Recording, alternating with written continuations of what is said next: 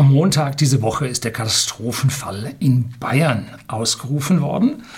Und das warum und weshalb, nun, das meine ich, äh, muss nicht stimmen, weil nur dann gewisse Möglichkeiten ja, gesetzlich zulässig sind, die wir im Moment benötigen. Ja, es gibt einige Stimmen, zahlreiche Stimmen, darunter auch Ärzte, die haben sich zu Wort gemeldet und haben gesagt, die Pandemie ist alles Fake. Tote gibt es immer. Auch dazu möchte ich mich äußern und ein paar kritische Stimmen hm, geben, sowohl in die eine als auch in die andere Richtung, möchte ich mich nicht festlegen, weil, ja, ich äußere mich dazu, weil es so oft in den Kommentaren hier angegeben wird. Da wird immer äh, eine Person angegeben und auf eine Person eine Theorie zu gründen, ist ein bisschen schwach. Aber es gibt noch andere, die das ein bisschen anders erklären und da werden wir dann sehen, wo wir am Ende bei hinkommen. Es gibt auch neue ja, Extrapolationszahlen von mir. Ähm, hochinteressant, bleiben Sie dran.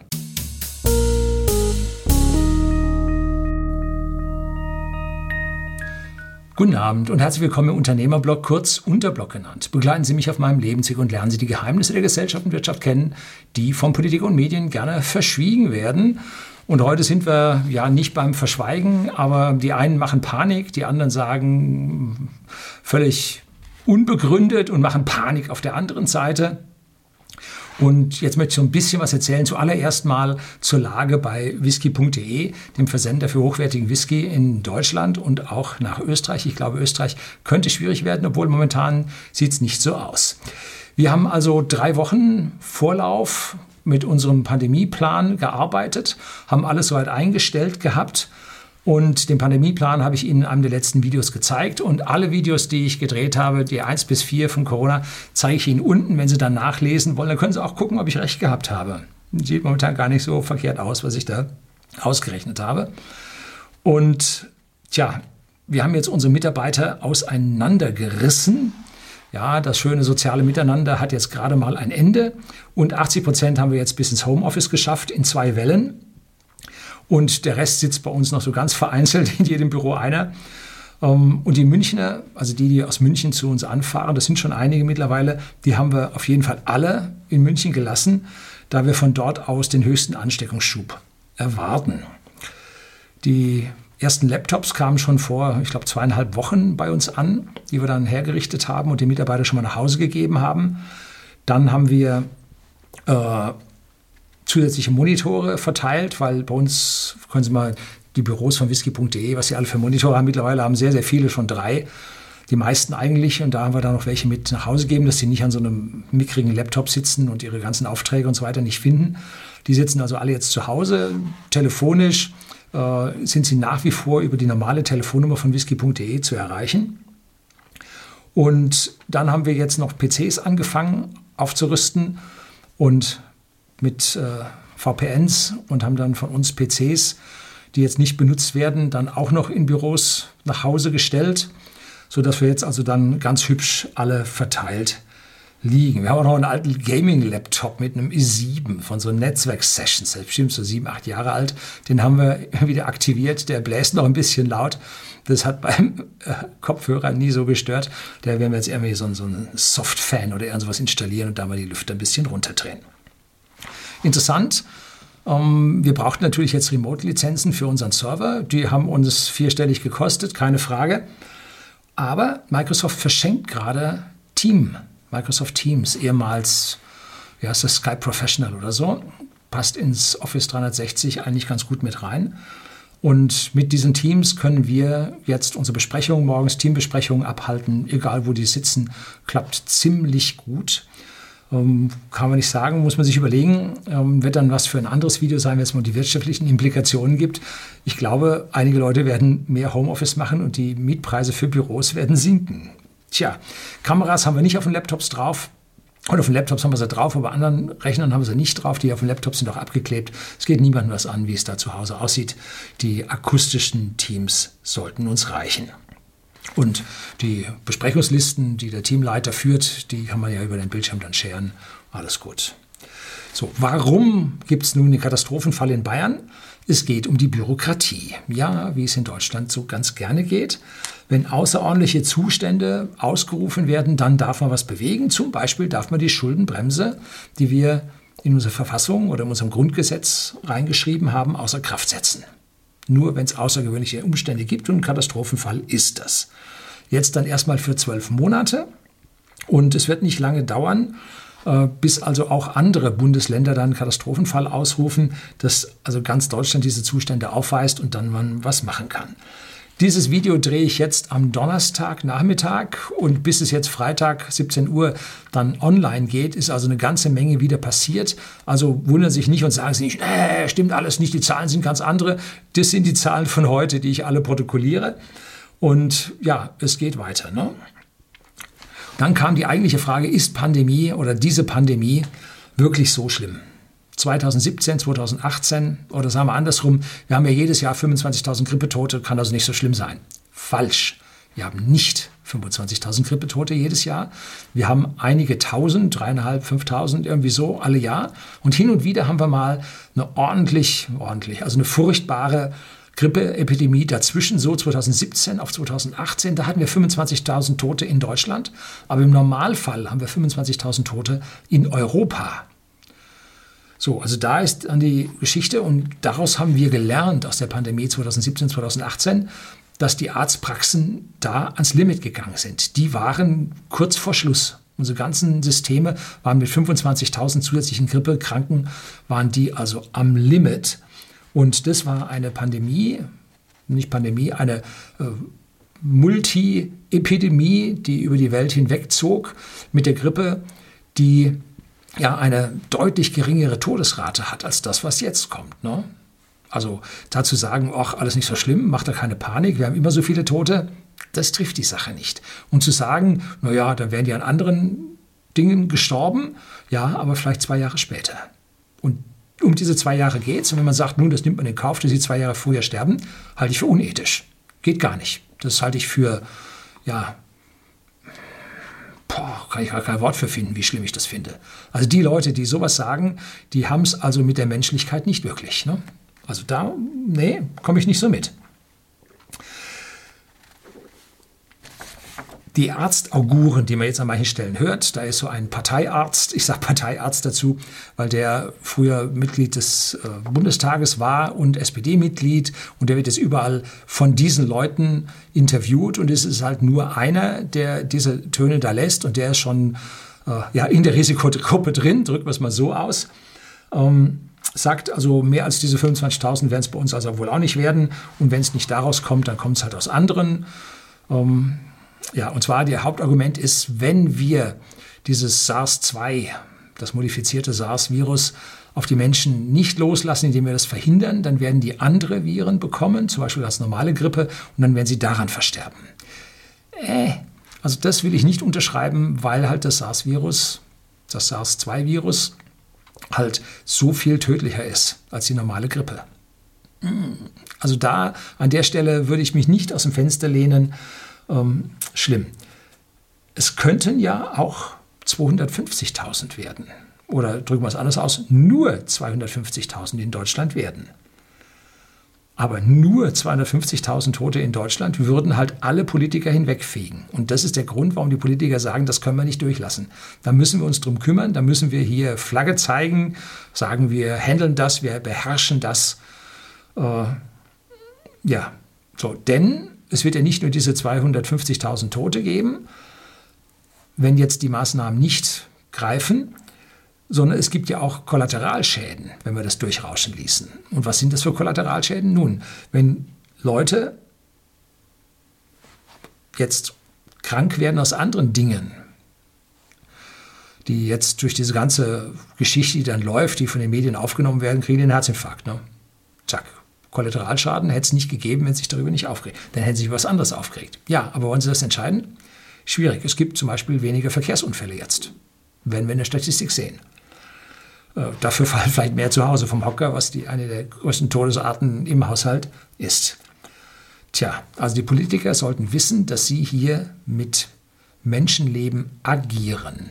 Nicht spielen, agieren. Das sollte ihnen bewusst sein. Es findet aber leider auch das Big Bath statt, also das großreine Machen, das sich befreien. Äh, ja, äh, wir haben unser Gesundheitssystem ganz toll unter Kontrolle. Nur weil es jetzt so viele gibt, bricht das Gesundheitssystem zusammen. Eine Argumentation. Oder wir waren in Deutschland mit unserer Innovation in einem starken Europa wunderbar wirtschaftlich, wirtschaftlich unterwegs, aber Corona hat nun alles kaputt gemacht. Wir sind nicht schuld. Ja, fragt man nach der EZB-Politik. Ne? Also da schieben jetzt alle das da drauf, geben ihre Gewinnwarnung raus. Jetzt stellen die großen Hersteller, BMW, Mercedes, Volkswagen, wohl in dieser Woche oder zur nächsten Woche ihre Bänder ab, weil man den Sicherheitsabstand von ein, anderthalb Meter, zwei Meter nicht einhalten kann bei der Bandfertigung. Ja, aber ähm, sie haben auch keine Aufträge mehr. Ne? Und zwar vorher ging es schon massiv bergab, hat man ja in Aktienkursen gesehen dass da mal jetzt zwei Wochen mal Freischichten oder Feierschichten da reinzutun, der ganzen Geschichte hilft, hm, ja, steht auf einem anderen Papier. Ne? So, wir müssen peinlich darauf achten, dass alles das, was jetzt passiert im Rahmen dieser Krise, dass das auch wieder zurückgedreht wird, dass wir unsere Freiheit behalten. Die Wahl des CDU-Parteivorsitzenden wird in die Zukunft gerückt. Wann, weiß kein Mensch. Ob die, die alte CDU dieses moderne Digitale hinbekommt, ich habe meine Zweifel, dass man das dann digital abstimmt. Ähm, und ja, der designierte Vorsitzende der CDU, Friedrich Merz, ist auch an Corona erkrankt, wie man las. Ähm, zuerst jetzt mit schwachen bis mittleren Symptomen hat es gehießen und jetzt kam dann heute am Donnerstag, dem 18.03. die Schlagzeilen durch. Ja, hat sich verschlechtert. Ja, und wenn man es genau liest, heißt es, jetzt hat er mittlere Symptome. Also da muss man aufpassen. Der Herr Merz ist slim, fit, trainiert. Dem Mann sieht man seine Agilität an. Der hat ein gutes Herz beieinander, wenn er nicht irgendwie versteckte Fehler hat. Äh, der hat Leistungsbereitschaft. Ne? Wogegen, wenn man dann die anderen Gestalten sieht, die dort sitzen, die kriegen den Knopf nicht zu und der Hochdruck steht ihm im Gesicht geschrieben. Also einige Leute platzen da aus der Pelle. Entschuldigung. Ähm, das wird denen nicht gut tun. Und ich kann mir gut vorstellen, dass da durch den Bundestag im Prinzip dann auch das Coronavirus fegt und so einige Leute dann dahin rafft. Die Nachrücker auf den Listen werden sich freuen. Könnte, das gehört hier nicht hin. Könnte auch eine Lösung für die Reduktion der Bundestagsabgeordnetenanzahl sein. Dieses war jetzt zynisch und gemein. Ja, nehme ich es zurück, nur zur Hälfte. So, wenn also dann der Parteivorsitzende ähm, nicht gewählt werden kann, wenn das Parlament nicht mehr entscheidungsfähig ist, dann gibt es Notstandsverordnungen, dann beginnt die Regierung Gesetze zu machen, dann wird es schwierig. Dann wird es mit unserer Demokratie schwierig. Tja, es gibt zwei Methoden, die Pandemie anzugehen.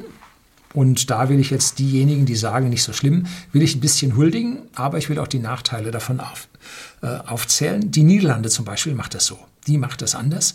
Und Großbritannien auch, wobei unter extremer Kritik von den Medien der Boris Johnson ein Stück weit zurückgerudert ist. Und diese Geschichte geht so. Die Alten und Vorgeschädigten, so Adipositas, also die, unsere Übergewichtigen, die mit Diabetes entweder äh, angeeignet oder vererbt, ähm, Herzinfarkte, Schlaganfälle, also die Rekonvaleszenzen davon, Bluthochdruck und was es da alles gibt, Rheuma, äh, Asthma-Patienten. Also gibt es eine ganze Menge, äh, die schließt man weg. Ne? Essen auf Rädern, damit die ja nicht rauskommen. Ne? So wie in China.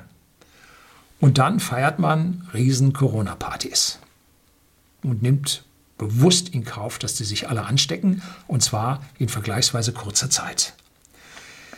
Das rauscht dann durch die Gesellschaft durch und die meisten Jugendlichen, die sagen, na ja, hat ein bisschen gezuckt, alles gut.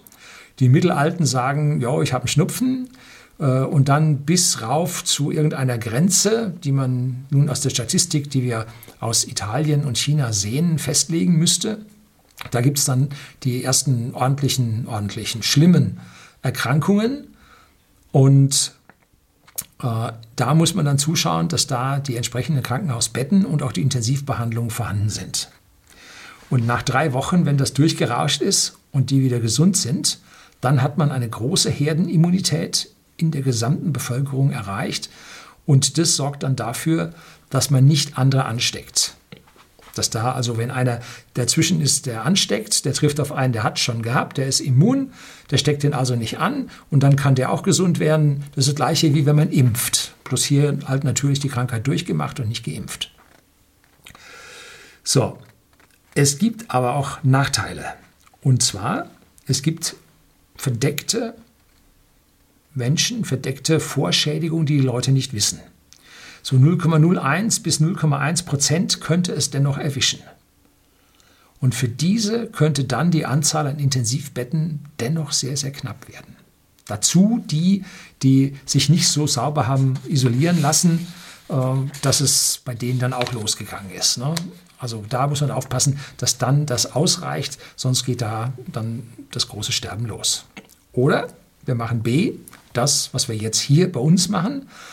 Äh, wir lassen es erstmal laufen und wie die Bürokratie dann so langsam in Schwung kommt und die öffentliche Meinung hochgeht, dann trennen wir die Leute, dann machen wir das Social Distancing und es kommen damit zuerst mal nicht so viele Kranke auf einmal und das System kann eine höhere Taktzahl langsam sich aufbauen, kann Notlazarette aufstellen und läuft dem nach und kommt dann so langsam mit. Problem ist, wenn jetzt der Peak kommt, sind die Menschen im Gesundheitssystem schon ganz schön angespannt und müde. Ne? Und dann, wenn sie müde sind und dann vielleicht in diesem Umfeld tatsächlich noch erkranken, dann kann es sie auch erwischen. Und es kann jetzt, wie es so aussieht, mit den Intensivbetten knapp werden. Und was man jetzt sagt, setzt man auf das Erste, lässt es rennen und hofft auf die Herdenimmunität, setzt auch voraus, dass das Virus tatsächlich nicht ein zweites Mal ansteckbar ist. Es gab Fälle, aus meinen Recherchen kam da jedes Mal raus, dass das falsch getestet wurde, wieder getestet wurde und solche Geschichten, äh, dass es daher stammt, dass man wieder angesteckt werden kann. Ähm, Im Normalfall sind diese Coronaviren, die ja rundherum überall da sind. Es ist ja der normale Schnupfen, the common cold, ist ja eine, oh, ein Coronavirus. Und zwar, was ist das, ein Alpha, glaube ich. Ne? Und dieses SARS ist ein Beta und da gibt es noch ein Gamma und ein Delta. Ähm, also da sind äh, Coronaviren unterwegs und von denen wissen wir, wie die sich verhalten. Dass natürlich ein spezielles Virus andere Ausprägungen haben kann. Es liegt in der Natur der Sache, die Dinger mutieren halt vor sich hin. Ne? So, die aktuelle infizierten Zahl hat, wenn Sie dieses Video sehen, die 20.000 erreicht. Aktuell, jetzt habe ich diese Zahl noch nicht. Es geht mit riesigen Zahlen exponentiell nach oben. Und jetzt blende ich Ihnen vier äh, Kurven ein. Das erste ist jetzt in Blau die Ist-Kurve, die vom 5. März bis zum 18. März durchläuft. Und da haben wir jetzt 12.300 irgendwas gehabt heute Nachmittag oder Mittag als ich diese Diagramme dann gemacht habe. Und jetzt liegen wir wahrscheinlich schon bei 16 oder so. Und dann am Freitag dürften wir die 20 schon haben. Also das geht jetzt gerade hurtig los. Und da sehen Sie, dass ich jetzt eine E-Funktion da reingelegt habe, die nun diese ja, streuenden Punkte, die sich aus ja, Nichtmeldungen, verzögerten Meldungen und, und, und ähm, darstellen, äh, wo die jetzt rausgeglättet sind. Und dann bin ich jetzt hingegangen und habe gesagt, okay, den unteren Bereich, der schaut jetzt ein bisschen, äh, ein paar wenig Fallzahlen, nehmen wir doch lieber die, wo es einige Tausende gibt. Und beginnen wir erst am 5.3., nein, beginnen wir erst am 12.3., Entschuldigen Sie, beginnen wir erst am 12.3., dann sehen wir hier diese Punkte, diese vier Punkte, ähm, sechs, nee, wie viel sind es? Sieben, ne? Sechs, sieben, sieben Punkte durch die wir dann diese E-Funktion durchlegen, äh, dann passt die besser mit der Abweichung. So. Irgendwann kommen wir zu einem Punkt, da sind die Zahlen am oberen Ende nicht mehr stimmig, weil die nicht mehr mitkommen mit Zählen. Und die Labors sind zu langsam. Die haben jetzt wohl fünf Tage in manchen Labors, bis man auf Ergebnisse kommt. Also auch hier ist jetzt schwierig. Also irgendwo zwischen diesen beiden Dingen dürfte irgendwo die Realität liegen, aus meiner persönlichen Sicht. Die kann natürlich auch noch woanders liegen. Und jetzt schauen wir uns erstmal an, wie diese Kurve extrapoliert ähm, mit diesen ersten vielen Stützpunkten, wo wir also auch die unter 1000 oder unter 1200 Infizierten mitgenommen haben. Und da sehen Sie jetzt die blaue dicke Linie, das sind die tatsächlichen echten Punkte ganz, ganz unten. Und die rote exponentielle Linie, die sich jetzt da hochdreht. Und diese äh, geht jetzt hoch und erreicht am 1.4. ungefähr 500.000. Das ist jetzt nicht mehr lang hin, das sind noch zwölf Tage. Also so viel dürfte sich an dieser Extrapolation nicht mehr ändern. Hm? So, jetzt geben wir mal die andere, die nur bei den sieben Stützpunkten läuft und schauen uns die an. Und die knallt mit den 500.000 viel früher hoch. Ne? Blende ich jetzt ein paar Mal hin und her, damit Sie da die Unterschiede sehen können. Die ist schon am 27., 28. ist die schon bei 500.000. Das heißt zehn Tage von jetzt. Das ist eine schwierige, wirklich schwierige Situation und der Mensch kann halt an dieser Stelle nicht so wirklich denken, nicht linear denken. Ne? Natürlich steigt auch, wie die Leute sagten, sie vergessen die Zahl der Genesenden. Aber seien wir mal ehrlich, die Zahl der Genesenen sind 1% im Moment. Und die ziehen jetzt auch hoch exponentiell, aber das sind ähnliche exponentielle Verläufe, die da hochschnellen. Das heißt, die Genesenen holen nie auf, so lange, bis die Infiziertenrate abknickt.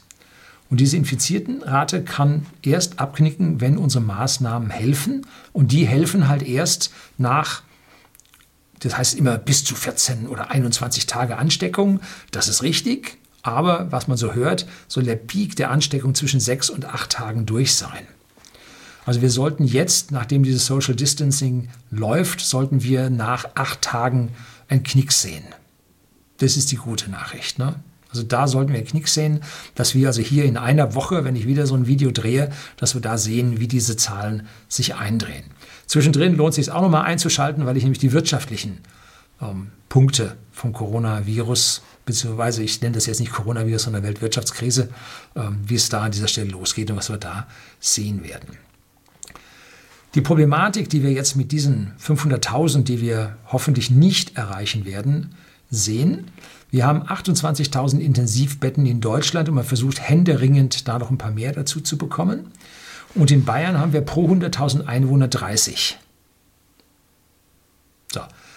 In Deutschland pro 100.000 Einwohner 34. Da hat in Bayern der Gesundheitsminister ein bisschen stark gespart. Tja, das rächt sich jetzt. So wie der Herr Spahn noch, ich weiß nicht, äh, vor einem Monat oder irgendwo vor zwei Monaten sagte, unser Gesundheitssystem topfit, ordentlich Geld gespart. Äh, jetzt rächt sich das. Ne? Jetzt rächt sich das.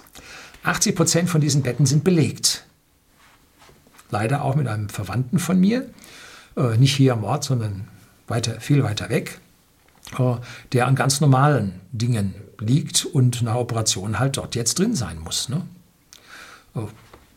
Ganz normal. Da liegen die akuten Herzinfarkte, ähm, akute Schlaganfälle und ich weiß nicht, wer alles da noch drin liegt.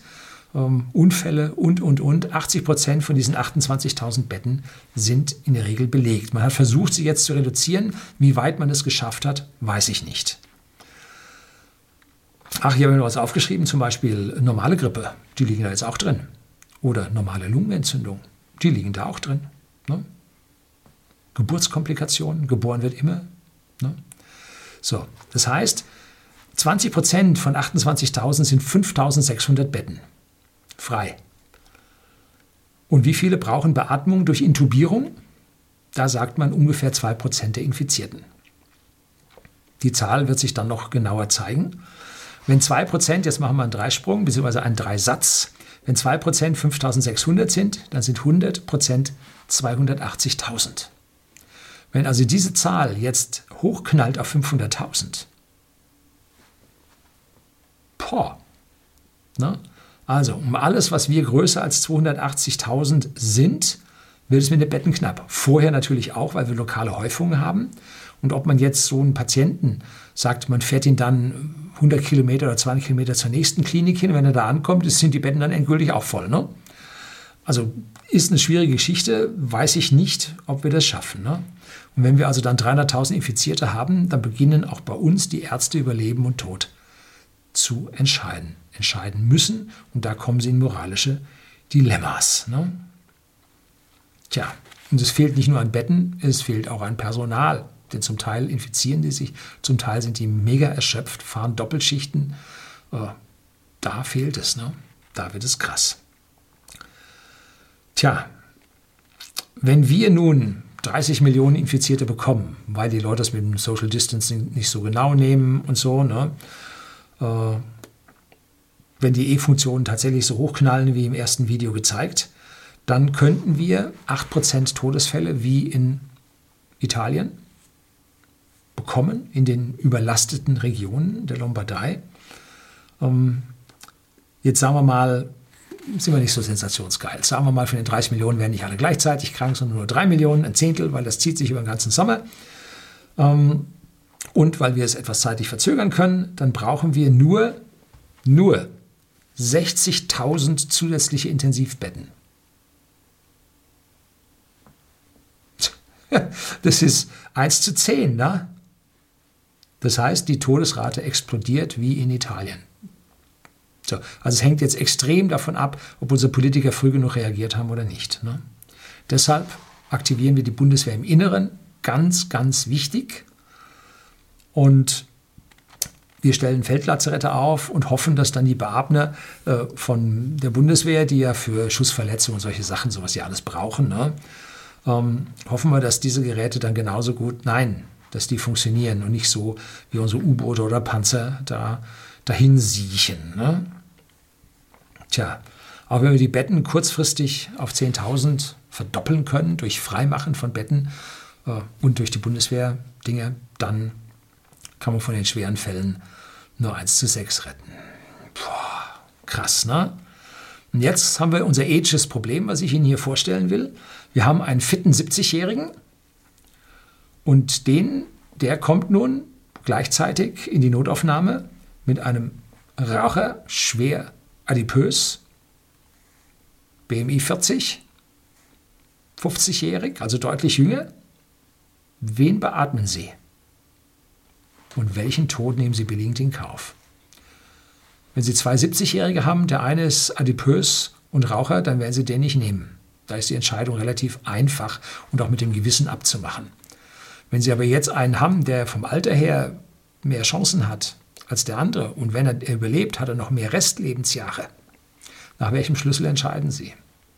Ganz, ganz schwierig. Ne? Tja, jetzt geht es noch eine Stufe schlimmer. Sie haben einen 80-Jährigen in der Beatmung und jetzt kommt ein 35-Jähriger mit heftigen Symptomen rein. Alle Betten sind voll. Schließen Sie den 80-Jährigen ab? Das glaube ich nicht. Das bringt keiner übers Herz und das ist auch richtig so. Ne? Geht gar nicht. Oder halten Sie Betten für die Jungen frei? Hm, nein, das geht auch nicht. Ne? Also, es sind hochkomplizierte Entscheidungen. Die Intensivmediziner kennen das so. Soll ich ihm dieses Medikament geben oder das? Äh, War es das jetzt schon? Sind wir über den Berg? So, also da muss er immer Entscheidungen fällen, die auf Leben und Tod gehen. Und in der Haut möchte ich nicht stecken. Das kann zu traumatisierenden Erlebnissen führen. Ganz, ganz schlimm. Vor allem, wenn es jetzt so eine Menge geballter Entscheidungen gibt. Jetzt haben wir das Problem, dass wir in China nur 81.000 Infizierte gehabt haben. Und warum ist es so? Nun, das liegt daran, weil die dieses Social Distancing viel früher knallhart eingeführt haben und haben jetzt, ich sage mal, 90, 95 Prozent der Menschen in ihren Wohnungen festgesetzt und deswegen konnte er sich nicht mehr ausbreiten. Das Leben ist total zum Erliegen gekommen, Notdienste fuhren rum. Und bei uns hat man erstmal nichts gemacht. Äh, jetzt würde ich mal sagen, liegen wir bei Social Distancing 50, 60 Prozent, noch nicht mal 70. Ähm, und so richtig verlangsamen tut sich die Sache erst ab 80. Da gibt es bei der Washington Post eine animierte Grafik, rate ich Ihnen wirklich, steht unten in der Beschreibung drin. Klicken Sie da drauf, sehen Sie sich die äh, drei Animationen an. Einmal völlig ungebremst. Das zweite, räumliche Trennung. Zum Beispiel ein Land trennt sich von der großen Weltenwelt ab. Aber da drin sind kleine Öffnungen, weil doch immer irgendwas durch muss. Und irgendwann kommt der Erreger durch und geht auf der anderen Seite los. Und dieser Gap wird im Prinzip mit den, Jahr, mit den vergehenden Tagen immer größer. Dann schlägt das auch durch. Also die räumliche Trennung bringt ein bisschen was, aber lange nicht so viel an gleichzeitig Erkrankten. Und Ähm, erst ab 80 Prozent plus kommt es zu einer deutlichen Entlastung des Gesundheitssystems von, sage ich mal, bis zu 60 Prozent. Also, dass man nur ein Drittel so viele gleichzeitige Kranke hat. Wenn wir auf diese Zahl hochschießen, hilft das, aber es kommt trotzdem noch zu einer Menge Toten. Ne? Also, das ist an der Stelle jetzt eine richtige, schwierige Frage. Und in Wuhan leben 11 Millionen Menschen, so habe ich es zumindest bei der Stadt rausgesucht. Da wird sicherlich außen noch ein Außenbezirk dabei gewesen sein. Und von denen sind jetzt wahrscheinlich um die 80.000, nein, es sind 80.000 in diesem Großraum immunisiert. Und das sind nur 0,7 Prozent. Hilft diese 0,7 Prozent bei der Immunisierung der Herde? Nein, kein bisschen. Ne? Bestimmt nicht. Sie haben den Outbreak unterbrechen können, aber sie haben damit das Virus nicht totlaufen lassen. Immer, wieder, immer noch welche da. Und man sieht auch in China jetzt wieder neue Fälle, nicht viele, aber man sieht welche. Und das sind also die, die suchenden Reiter, reiten durch das Reich und suchen nach diesem Virus und werden dann hier und da und dort wieder zu Abriegelungen kommen, äh, so lange halt, bis etwas dagegen gefunden wird. Ne? So, das heißt aber, es kann dann im nächsten Jahr nochmal die Welle durchlaufen. Es kann in drei Monaten, in sechs Monaten nochmal eine Welle durchlaufen. Ähm, das heißt, wir werden mit diesen Einschränkungen noch ganz schön lange zu tun haben. Wir werden Glück haben, wenn zwischendrin das wieder aufgehoben wird. Wir können aber wieder Pech haben, dass sie dann wieder kommen. Ne? Es gibt eine interessante Webseite, worldometers.info, und da gibt es auch was zum Coronavirus. Und da zeige ich Ihnen jetzt mal zwei Kurven. Und zwar das eine ist jetzt die Infektionsrate in Deutschland ist für alle Länder da gegeben. Die Daten haben gewisse Ungenauigkeiten, die ich nicht ausschließen möchte. Also sehen Sie das auch, wie alle anderen Daten, die ich hier rechne und die anderen rechnen auch. Ähm, die zeigt jetzt einen schönen, einen hässlichen E-Verlauf, E-Funktionsverlauf, wie der ansteigt.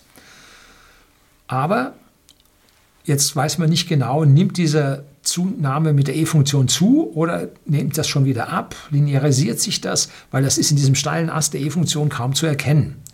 Und dafür haben die dann den Logarithmus äh, aufgezeichnet. Das heißt, wenn man über diese infizierten Zahlen den Logarithmus bildet für jeden einzelnen Punkt, dann wird diese E-Funktion rausgerechnet. Dann tut man so, wenn es eine ideale E-Funktion ist, ist das eine Gerade, eine aufsteigende Gerade.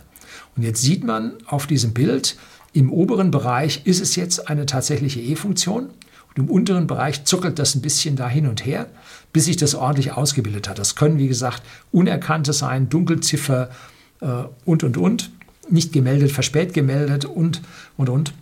Aber man sieht, dass jetzt die ganze Geschichte so in der E-Funktion angekommen ist und nach dem Ausrufen des Social Distancing und dem Schließen der Geschäfte, wo wir sie dazu zwingen, Allerdings sieht man noch abends äh, im Park die Leute feiern und so, die Jugendlichen. Um, und dann gehen sie nach Hause zur Oma.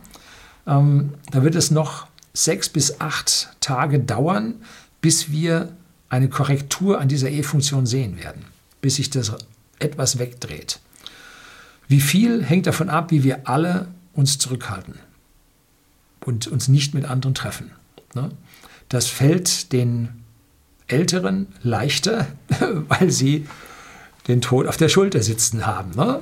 Das fällt denen leichter. Ich kenne aber Leute, die sind so den, von morgens bis abends am Schnarren mit der, gesamten Ortschaft. Wenn man an de, dem oder derjenigen, will ich jetzt nicht sagen, vorbeiläuft, kommt man kaum vorbei, ohne dass man festgehalten wird und Worte aufs Ohr gedrückt bekommt. Ne? Also gibt es solche heavy Social Contacte, äh, die sind dann schwierig auszubremsen. Ne? Das ist schwierig. Tja, die Wiedergesundungsrate hat dann die Chance aufzuholen, diese E-Funktion nachzukommen, äh, damit da der Abstand dann nicht mehr größer wird. Man kann dann sehen, wie das in China lief. Das wird dann in dem Moment, wo es sich abdrängt, äh, abbiegt, wird das dann auf über 1% ansteigen. Irgendwo wird der Wendepunkt kommen und dann werden wir bei irgendeinem Maximum rauskommen und die Frage ist, wo und wie lange das dauern wird. Es gibt Aussagen, dass sich das Virus im Sommer schlechter verbreitet oder gar stirbt. Das habe ich letztes Mal auch schon gesagt. Aber ich sehe das nicht. Man sieht es jetzt auch in warmen Ländern kommen und die sind zum Teil so unterentwickelt, dass die das gar nicht messen können, äh, dass da was da in, Entschuldigung, in den Slums und sonst wo abgeht, das kriegt kein Mensch mit. Wir werden das später an den globalen äh, verstorbenen Raten sehen. Auch da gibt es Webseiten, wo man sehen kann, wie viele verstorben sind. Da sieht man noch nicht viel. Tatsächlich nicht. Und das ist ja auch der Grund, weshalb die Leute sagen, ist nicht schlimm. Wir sehen noch keine Todesraten. Die kommen, wenn die Intensivbetten in der westlichen Welt voll sind, dann kommen die Todesraten. Vorher sind wir in unserer Medizin schon so gut, dass wir ziemlich viele retten können. Aber die Überlastung des Gesundheitssystems ist das Problem. Und wenn wir dann unsere, meine fiktiven 30 Millionen in der ersten Phase durchhaben an Infizierten, haben wir da 29,x Millionen Gesundete. Das gibt ein bisschen Immunisierung in der Bevölkerung, aber nicht wirklich. Und deswegen kommt eine zweite Welle hinterher. Solange bis unser Impfstoff dann da sein wird. Und jetzt kommen an dieser Stelle die Impfgegner ins Spiel. Die sind sehr, sehr laut, aber glücklicherweise nicht sehr viele. Ähm, auch wenn sich jetzt ein Prozent oder meinetwegen zehn Prozent sich nicht impfen lassen, dann haben wir am Ende eine Immunisierungsrate von 90 Prozent plus. Und das ist für unsere Bevölkerung richtig gut. Und ich habe ein altes Arztehepaar in der Verwandtschaft. Die haben sich ich sag mal, 40, 50 Jahre haben die sich gegen Grippe impfen lassen und die sind nicht blöd, blöd, blöd sondern die sind hochintelligent, sehr mental rege. Also, oh, wenn an diesen Impfgegnerschaften wirklich so viel dran wäre, wie die sagen, ähm, müsste es die zwei längst dahin gerafft haben. Das ist nur ein Einzelfall, die Statistik. Wir werden es sehen, wenn dann die Statistik kommt und der Virus dann nochmal da durchfegt, dann wird es also unter den Impfgegnern dann zu Ausfällen kommen ganz logisch, kriegen die das. Ähm, und dann wird es da halt die Älteren aus diesen Impfgegnern dann dahin raffen. Aber unter den ganz Alten gibt es nicht so viele Impfgegner, weil die kennen das noch von früher. Die sind froh, als die Impfungen kamen, als die Kinderlähmung endlich aufhörte, als der Wunschstarkampf endlich aufhörte, als man das impfen konnte. So, also da gibt es unter den ganz Alten gibt's wenig Impfgegner, die sind also dann eher äh, unter der 68er Generation geht das erst los. Aber auch da sind die ja mittlerweile 70 und drüber. Äh, die wird es dann an der Stelle auch dahin raffen. Aber nun, das ist die eigene Entscheidung, das ist die Freiheit. Ich würde niemanden zum Impfen zwingen. Das habe ich hier mehrfach gesagt. Ne? Freiheit. Tja, es gibt einen ganz, ganz tollen Vortrag, der ein bisschen schwierig, äh, nicht, der von der Qualität her optisch ein bisschen schwierig ist und von Dr. Christian Mang gehalten wurde, hat leider viel zu wenig Aufrufe, der diese ganzen Viren da klassifiziert mit Worten, die jeder versteht und der auch erklärt, was da los ist, äh, warum das dann Coronaviren Alpha, Beta, Gamma und Delta sind, dass eigentlich unser Coronavirus sehr, sehr stark verwandt mit einer normalen Grippe ist, weil es halt Coronaviren sind. Äh, andere Viren, diese H5N1 und so weiter, das sind ganz andere Stämme. Äh, und diese eine Stunde 27 Minuten, schauen Sie sich den an. Der ist wirklich, wirklich sehenswert. Und wenn Sie das durchhaben, dann verstehen Sie alles, was die Leute da erzählen über diese Viren und was da los ist. Äh, er ist ein bisschen schwierig zuzuhören, aber er macht es relativ verständlich. Man sieht ihn nicht im Gesicht, weil er da im Dunkeln steht, weil er mit dem Beamer arbeitet, was er dann abfilmt. Ähm, ja, aber äh, tolles Video. Das, was wir heute sehen, wird nicht das Ende sein. Darauf weist auch dieser Dr. Christian Mang hin.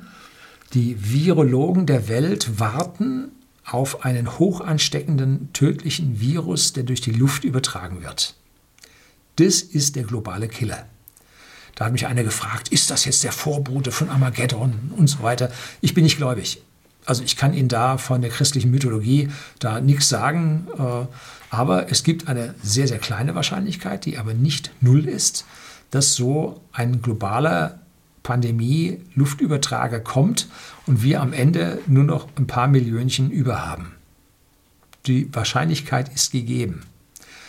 Das ist ein ganz furchtbares Szenario, das sie sich nicht in die Birne pflanzen lassen sollten, sondern ihnen klar darüber sein sollen, wir müssen mit unserer Medizin und mit unserem Verständnis von Viren und wie sie sich verbreiten, wie sie sich vermehren und wie man gegen sie vorgehen kann, äh, beschäftigen. Es gibt Menschen, die forschen an einem Allgemeinimpfstoff gegen diese Viren, die also multiple einsetzen, einsetzbar sind und nicht nur einer gegen genau einen.